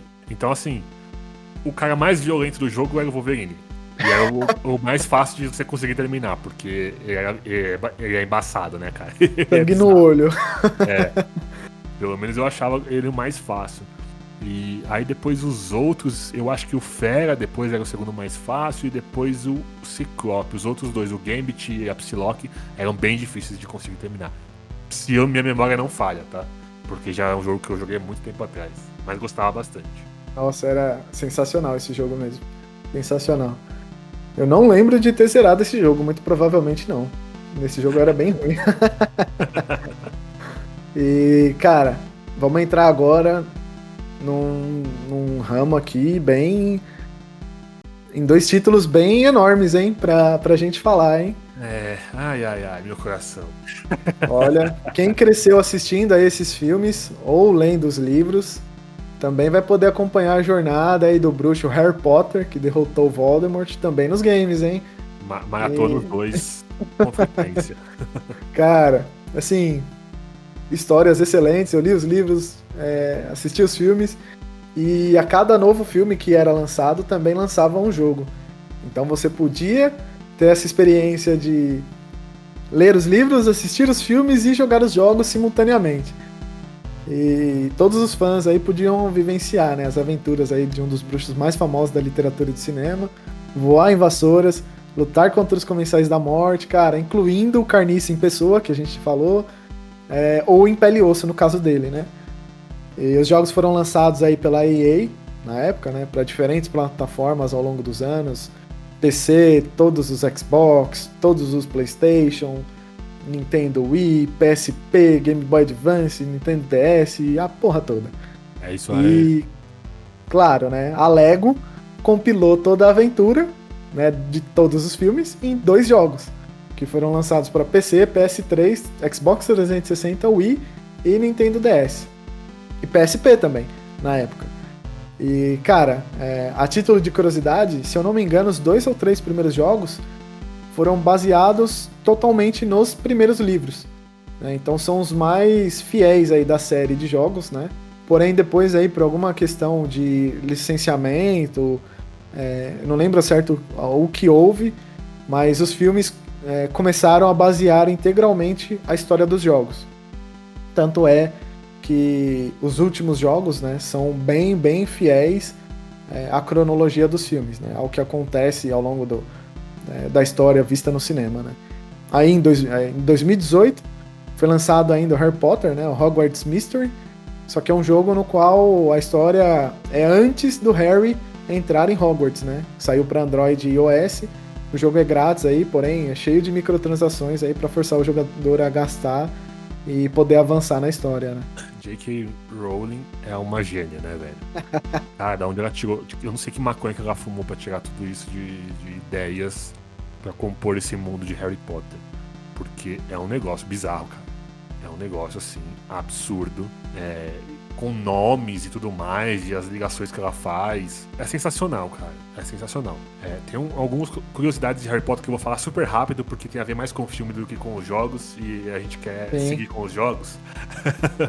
é, eu vou falar algumas coisas rápidas. Parque da Universal em Orlando, é, Harry Potter. Vá, se você gosta de Harry Potter, e você puder, tiver essa oportunidade, um dia vá ao parque, porque é animal, velho. Anda com o trenzinho, o Expresso Hogwarts, que é muito louco. É tudo muito bem feito. É qualidade Disney, sabe? É, apesar de ser da, da Universal. É a mesma qualidade, é muito foda. Tome uma cerveja lá, aquela cerveja que eu esqueci o nome agora. É deles, do, do, do universo de Harry Potter, que é muito, é muito legal. Não é a melhor cerveja do mundo, mas ah, você tomar lá é muito legal. Coma lá dentro, no restaurante. Mas é alcoólico? Cara, eu não lembro agora. Eu tenho na cabeça que não, mas eu não tenho certeza, porque eu acho que lá dentro não vende nada alcoólico, mas eu não tenho certeza. Não tenho certeza dessa informação. Uma outra coisa que eu queria falar: os youtubers, tem, YouTube, tem canais de YouTube dedicados somente a Harry Potter, cara. Tem. Os, Inúmeros. Os quatro maiores canais do mundo estão no Brasil, que é o Caldeirão Furado, Observatório Potter, o Patrono Net e o Expresso de Hogwarts. O que eu mais já vi é o Caldeirão Furado. Cara, assistam, que o moleque é bizarro. O moleque faz um, assim, um negócio de pesquisa, ele deve ter uma equipe de pesquisa por trás, que assim é bizarro. Porque ele, ele responde umas dúvidas com argumentos que você fala, mano, onde esse moleque tirou? Ele ligou pra J.K. Rowling pra perguntar essas coisas, porque não é possível. O moleque é foda. E, e a última, a última aqui pra encerrar já. tem um filme novo. Um filme, na verdade, um, um é que era uma peça de teatro que é o The Cursed, Cursed Child, se eu não me engano, que conta do Harry, se eu não me engano, acho que depois de Hogwarts. Mas assim, ele era uma peça de teatro que adaptaram adaptaram, acho que para um filme, algo do tipo, e que já tem muita gente criticando sem nem ter saído, porque parece que tem alguns furos na história, enfim. Fiquem de olho que logo menos deve estar tá aí no ar e assistam ou leiam o, livro, ou assistam a peça que, apesar de ter alguns furos, parece ser bem interessante e pertence ao mundo de Harry Potter. A título de curiosidade aí, dizem as pessoas que a J.K. Rowling morou um tempo em Portugal. E que em Portugal especificamente tem uma universidade que os estudantes usam umas túnicas pretas, parecidas com as de Harry Potter, e que teria sido daí que ela tirou a inspiração para as roupas e inclusive para o próprio castelo de Hogwarts. Nossa, que da hora. Ah, mano, ela é muito foda, cara. A criatividade dela é absurda. E sabia que ela. É, outra curiosidade, ela escreveu Harry Potter para poder ficar no país, né? Porque, se eu não me engano, ela ia ser deportada, ou não sei se não, não tinha dinheiro mais para ficar, alguma coisa assim. E ela escreveu o primeiro Harry Potter assim como uma última, sabe? Meu, esse tem que, tem que ir agora, tem que emplacar. E foi o que aconteceu. Nossa, que da hora. Com o primeiro livro. Bem louco isso. Eu sou fãzaço da, de tudo que é Harry Potter também. Ainda não fui no parque da, da Universal, mas vou deixar anotado aqui, cara. Um dia quando eu puder, vou andar lá de trenzinho também, mano. Vai, e vai na, vai na montanha russa que simula. O Gringotts? Tem, tem o do Gringotts, Gringotts, que é muito bom. Se não me engano, tem um também que é o jogo de quadribol, se eu não me engano. Cara. Bom, Nossa, o, que da hora. Simuladores, simuladores dos parques, tanto da Disney quanto da Universal, são animais, cara. Avatar, por exemplo, o simulador é absurdo. Até cheiro você sente. Eles lançam o cheiro das coisas que está passando. É, é, é, um negócio assim, um absurdo. Mas se você tiver a oportunidade, vá sobre Harry Potter, que é muito legal. É muito bom mesmo. Eu voltaria fácil, porque é muito legal. Que da hora, mano. Que da hora. Quem sabe, né? No futuro eu vou lá e posto foto pra galera. Só tem que esperar o dólar baixar um pouquinho, porque dólar a 6 conto. Ah, não. Agora. Tem a menor condição, velho. Sem condições. Ainda bem que eu já fui, pelo menos eu posso falar que eu fui uma vez na vida, tá ligado? Sim. E agora, cara, seguindo aí, né? Ou Harry Potter seguindo essa franquia enorme, temos aí Star Wars, né? E a saga original aí de seis filmes, que ganhou uma trolhada de games, né? Que fica até difícil nomear todos os games lançados até hoje. Esse é difícil. É. Mas o primeiro game licenciado, é, tendo sido aí Star Wars The, Empire Strikes Back, foi lançado em 82 aí pro Atari 2600, como a gente falou antes, né? Mais uma adaptação do filme, é, de mesmo nome dentro do Atari. E para se ter uma ideia, cara, desde 1982, somente dois anos até hoje, não contaram com lançamentos de jogos do Star Wars. Somente 1989 e 2018, sendo que em vários anos, inclusive, houve bem mais de um título lançado. Cara, é muito jogo pra gente citar aqui, mano. Então, assim, vamos citar só um top 3 aproximado? De acordo aí com a Games Radar? Pode ser, pode ser. A galera da Games Radar citou aí o número 1, o top 1, como o Knights of the Old Republic, como sendo o melhor jogo. O top 2, Star Wars Rogue Leaders Rogue Squadron 2, que é um jogo que a gente já falou na Guerra dos Consoles, né, que foi citado como o melhor jogo de GameCube no lançamento do console, que ainda hoje é um jogo muito bonito, que é de nave, né?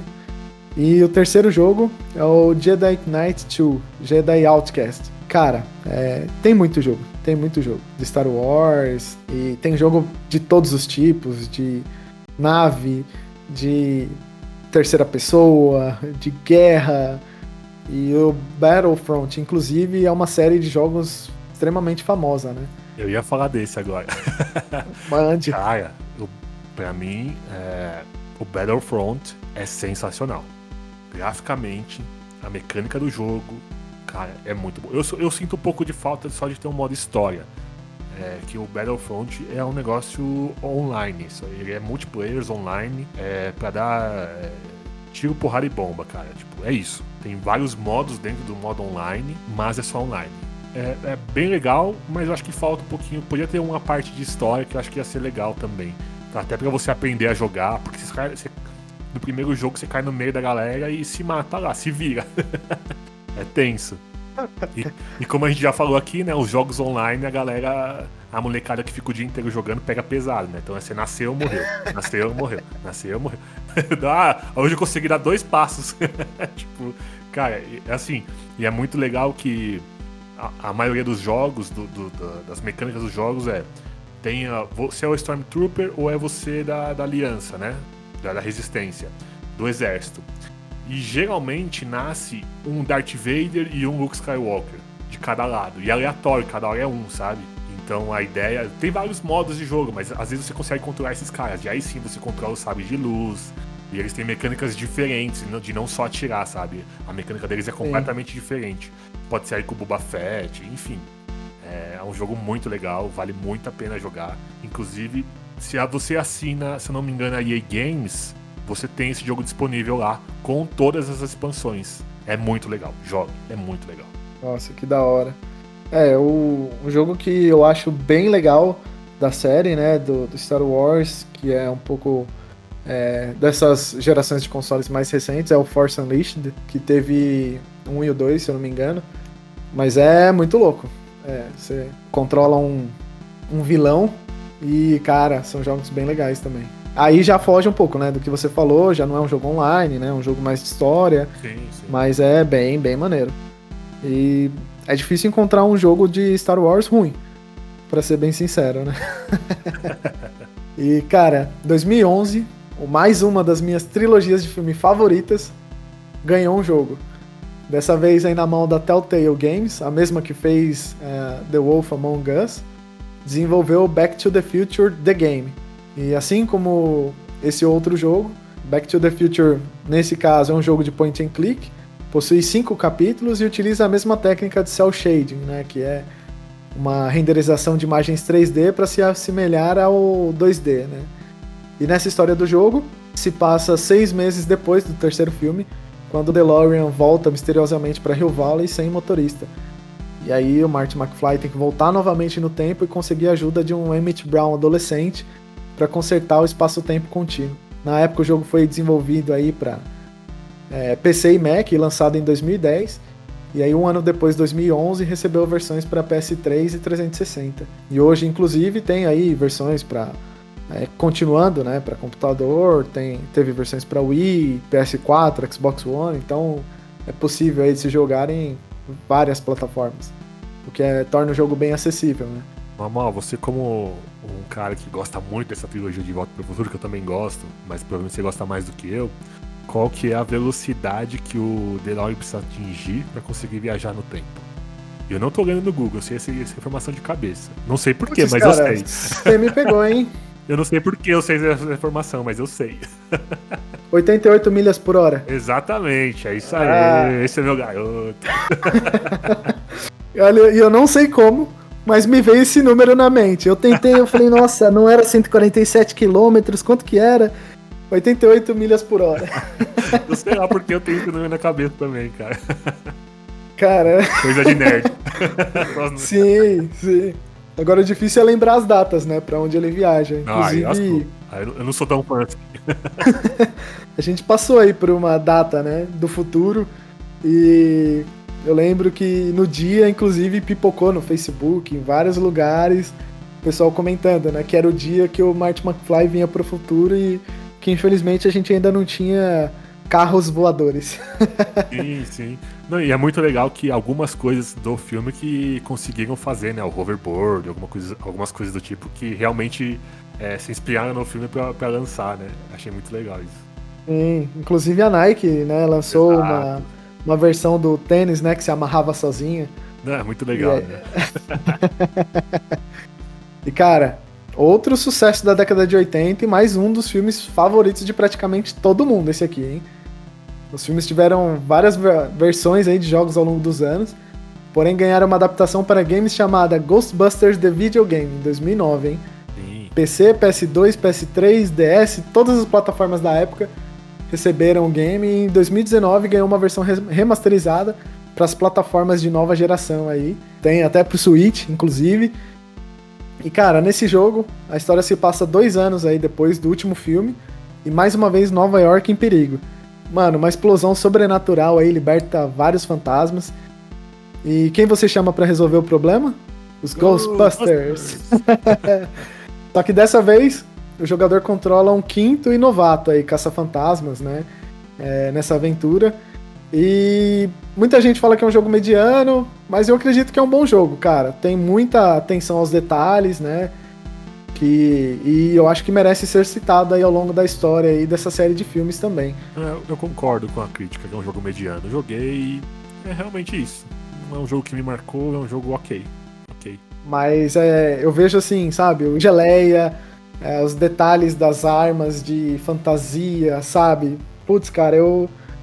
É, é um jogo ok, é um jogo ok também, mas eu acho que que vale a pena sim para quem é fã, viu? Sim. Você assistiu todos os filmes, inclusive o mais novo com as mulheres? Cara, eu assisti todos os filmes, menos esse último. Porque eu vi crítica negativa e tal, e aí eu não. Não gostei. Eu achei que a ideia dos caras foi legal de botar as mulheres, é, mas eu achei que não foi bem desenvolvido. Eu achei que não ficou muito legal, sabe? Sim. Não sei, eu não sei também por que botar só mulheres, assim como tinham só homens. É, eu sei que tem um todo uma pegada feminista e tal, concordo totalmente. Mas acho que podia fazer mix. Faz lá, duas mulheres, dois homens. Não sei. É, olhando só por esse lado, tá? Mas em relação ao filme mesmo, é, achei meio sem graça. Não curti muito, não. Complicado, né, a gente comentar, né, sobre, sobre esse caso, né, do, do dos fantasmas, porque é, descaracterizou muito, eu acho, e é de certa forma, é por isso que talvez tenha tido tantas críticas negativas, né? É, nada a ver com o fato de ser homem ou mulher. É o fato realmente da história que eu acho que não ficou muito legal mesmo. Sim, eu acho que talvez tivessem feito isso, como você comentou, né? De ter mesclado. É, mas não aleatoriamente, talvez com os personagens originais, né? Os atores originais, que seria muito difícil. É, ou talvez ter colocado, não sei, umas repórteres, sabe, de jornal como sendo as heroínas e aconteceu alguma coisa com os caça-fantasmas e tem só um deles, alguma coisa assim. E aí tem que ajudar o cara e, e focar principalmente na história delas. Acho que seria talvez mais interessante, né? Não sei. É, eu acho que podiam não ter. Não, não precisavam ter feito um reboot. Eu acho que podiam pôr é, os outros aí, talvez, como consultores delas, como uma nova geração, sabe? Eu acho que a história podia ter sido desenvolvida melhor, sabe? É... Exato. Acho que seria mais legal, não sei. Sei lá, viajando aqui opiniões, né? e cara, o, o, próximo a ser citado, uh, na mesma época aí do filme, em 93, foi lançado um jogo homônimo, em três versões distintas, pela SEGA, para os sistemas dela, pela Ocean Software para o NES e PC, e desde então, vários títulos também foram lançados dessa franquia. Um dos jogos mais recentes de Jurassic Park é o Jurassic Park The Game, desenvolvido também pela Telltale, como a gente citou aí atrás, e lançado em 2011. Cara, sistemas de segurança falham no Parque dos Dinossauros e uma corporação inimiga tenta roubar os, os embriões de dinossauros depois da morte de Dennis Nedry. É a história do game.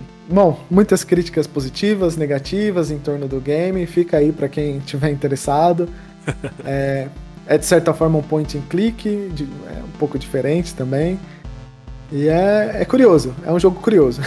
Sim, é, acho interessante, mas falando de jogo de Jurassic Park, Jurassic World, aí é Jurassic World, né? Tá um outro filme e tal.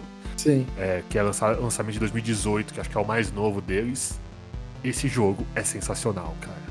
Se você gosta desses filmes do tipo construir um parque e tal, jogue Jurassic, The Jurassic World.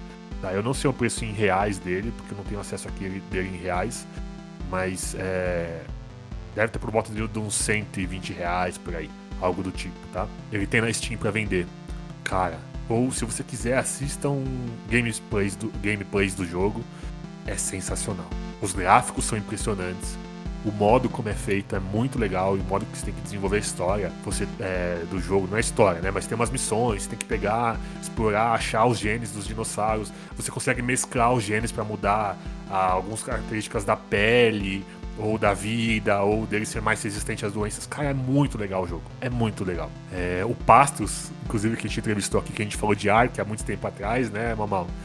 É, indiquei para esse jogo e ele ficou, cara, que jogo legal por ser biólogo e ter toda essa, essa mecânica do jogo é muito legal. E, e, se você curte muito o tema dinossauro, jogue Ark, porque é muito da hora. E assista nosso episódio sobre Ark, que também você vai curtir bastante. Maneiro essa indicação sua aí, Bicos. É um jogo aí que me lembra, tipo, é, Tycoon Railroad, né? Que era de construir ferrovia, ou jogos de construir cidades, mas esse vai além, né? Com com a questão da genética, né? Dos embriões. Sim, é, é um jogo, é, de certa forma, complexo, se você pensar nesses termos. É, mas é, é, nessa pegada de construções de. Assim como tinha de parques de diversões, é, que você já citou, de ferrovias e tudo mais. Mas o que me impressionou nesse jogo foram os gráficos, cara. Qualquer lançamento de dinossauro que você vai fazer, é, ele, o dinossauro sai assim pro teu, pra tua zona demarcada e, cara, ele faz tem toda uma animação. O, o, Rex, quando é lançado, cara, quando ele dá aquele grito do Rex, cara, é muito legal. É muito legal. Legal mesmo, de verdade. É, Nossa, é, que da hora. Assista uma gameplay. É, indico até o youtuber que faz Metal Bear. Adicione esse cara, ele, faz, ele tem uma game, uns jogos muito variados que ele, que ele transmite, que ele faz. Que ele grava pro YouTube. E ele tem uma série de Jurassic World assista lá, vai no capítulo do, do Tiranossauro Rex que ele põe na thumb lá do Tiranossauro Rex no título é, e, e vê o Tiranossauro saindo e, e rugindo, cara. É sensacional. É muito legal. Mas, cara, é, Jurassic Park também tem alguns jogos ruins, hein? Tem jogo até de luta dos dinossauros, cara. o nome da franquia. Começa a viajar e começa a fazer merda, né, velho? Agora, vamos falar de uma. Vamos falar de coisa boa? Vamos falar de, Vamos falar de TechPix. Cara, acho que você gosta também dessa série. Mas desde 1982 aí vários jogos sobre esse universo já foram lançados, versões para Super Nintendo, computador, diversos consoles diferentes.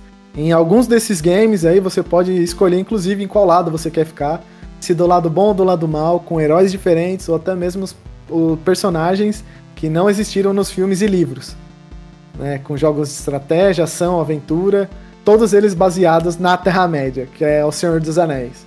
Sim. E, cara, em 2014, um dos melhores jogos do ano, de 2014, foi Middle-earth Shadow of Mordor, né, a Terra-média a Sombra de Mordor. É um RPG de ação fantástico e se passa no intervalo aí entre Hobbit e O Senhor dos Anéis, só para localizar a história. Né? Contou com excelentes gráficos e jogabilidade absurda e ainda teve uma sequência em 2017 com Shadow of War. E muitas publicações especializadas colocam esse game, Shadow of Mordor, entre os melhores jogos do ano de 2014 e da geração PS4 e Xbox One, contando ainda, claro, com várias outras plataformas, cara. Exato. E, e pra ser sincero, cara, eu tenho ele instalado aqui no meu PC. Tô com um ícone, com o mouse em cima do ícone dele aqui, ó. Middle Earth Shadow of Mordor. Eu joguei um pouquinho só dele, é, porque foi uma indicação. Eu comprei esse jogo por. Acho que foi um dólar. Foi alguma, Nossa, promoção, cara. foi alguma promoção que eu peguei. Eu comprei esse ano, eu paguei acho que um dólar nele. Foi algo assim, um real, um dólar, foi muito barato. Os, o comecinho dele pareceu ser bem interessante. Eu não tive tempo para jogar, para jogar ele, ele, com mais intensidade até o fim dele.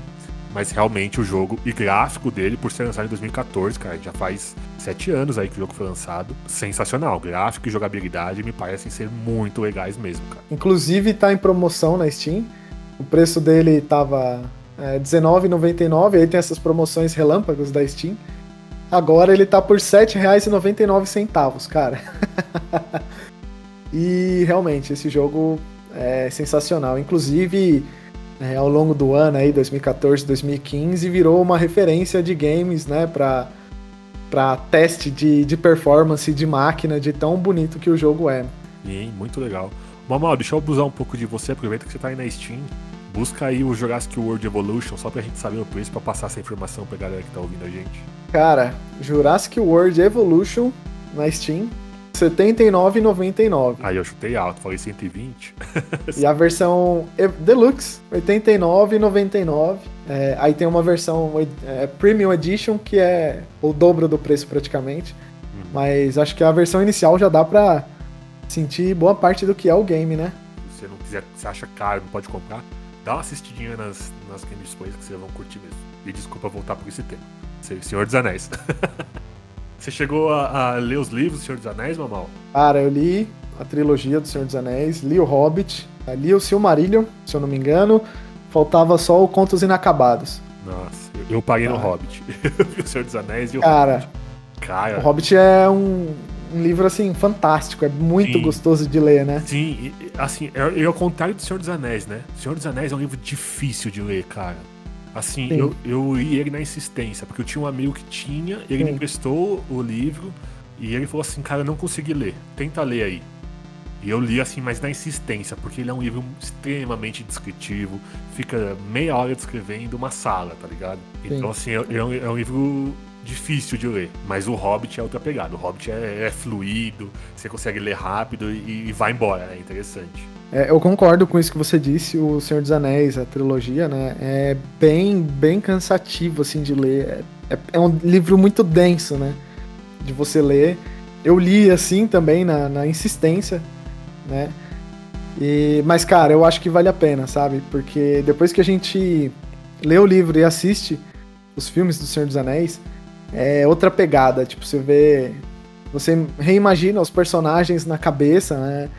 E é muito louco, porque eles fizeram várias adaptações, inclusive tiraram personagens da história original, é, do livro, sabe? Mudaram alguns detalhes ao longo da história, mas você vê que o filme é uma adaptação, assim, que foi feita com muito carinho, cara, e é, sabe, excelente excelente. Foi uma excelente adaptação para os filmes. Eu acho que não poderia ter sido feito de uma forma melhor, na realidade. Você assistiu eles no cinema? Eu assisti, eu só não assisti o primeiro no cinema, infelizmente. Os outros eu assisti no cinema. Eu assisti os três no cinema, cara. E o último, eu me lembro bem, porque tava com os amigos e a gente pegou a última sessão, a sessão da meia-noite para assistir. Sim.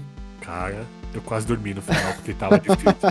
pra quem não sabe, é um, é um filme que tem três horas e meia de filme, se eu não me engano.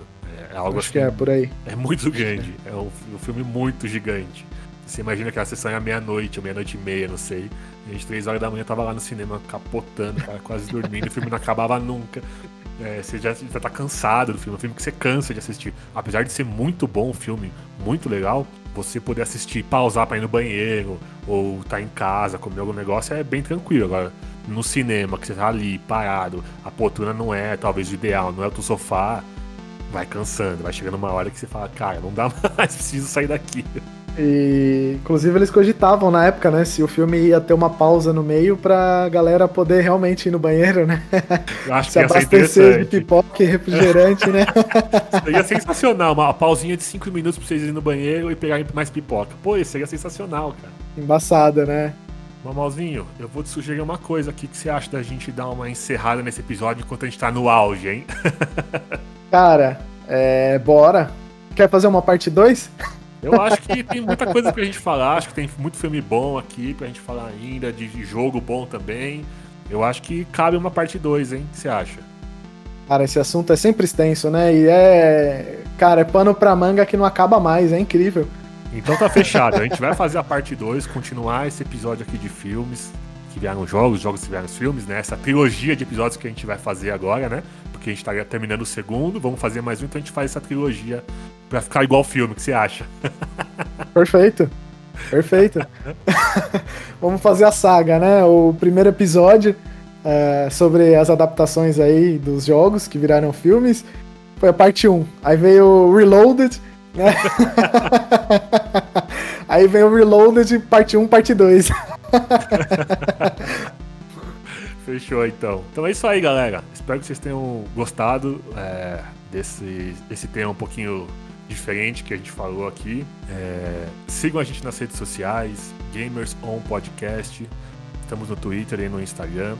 Novas ideias vão estão vindo por aí. Estamos pensando em talvez abrir aí um, um canal para vocês ouvirem a gente enquanto a gente está gravando. O que você acha, Mamão? tava pensando aqui em fazer umas loucuras tipo isso daí. Deixar os nossos ouvintes aí participarem, como ouvintes realmente, não vai estar aberto o mic deles, e ouvirem as nossas gravações. O que você acha? Acho legal. Acho legal, uma boa ideia. Quem sabe a gente pode estudar esse formato em algum dos próximos episódios, né, Ibicos? E deixar aí de curiosidade pra galera. Isso aí, quem estiver seguindo a gente lá no Instagram e no Twitter vai ter acesso às informações. A gente divulga antes quando quando vai ser, se alguém quiser se inscrever para ouvir. E, e, e, acho que vai ser bem legal. Mas tem que tem que estar tá seguindo a gente lá no Instagram e no Twitter.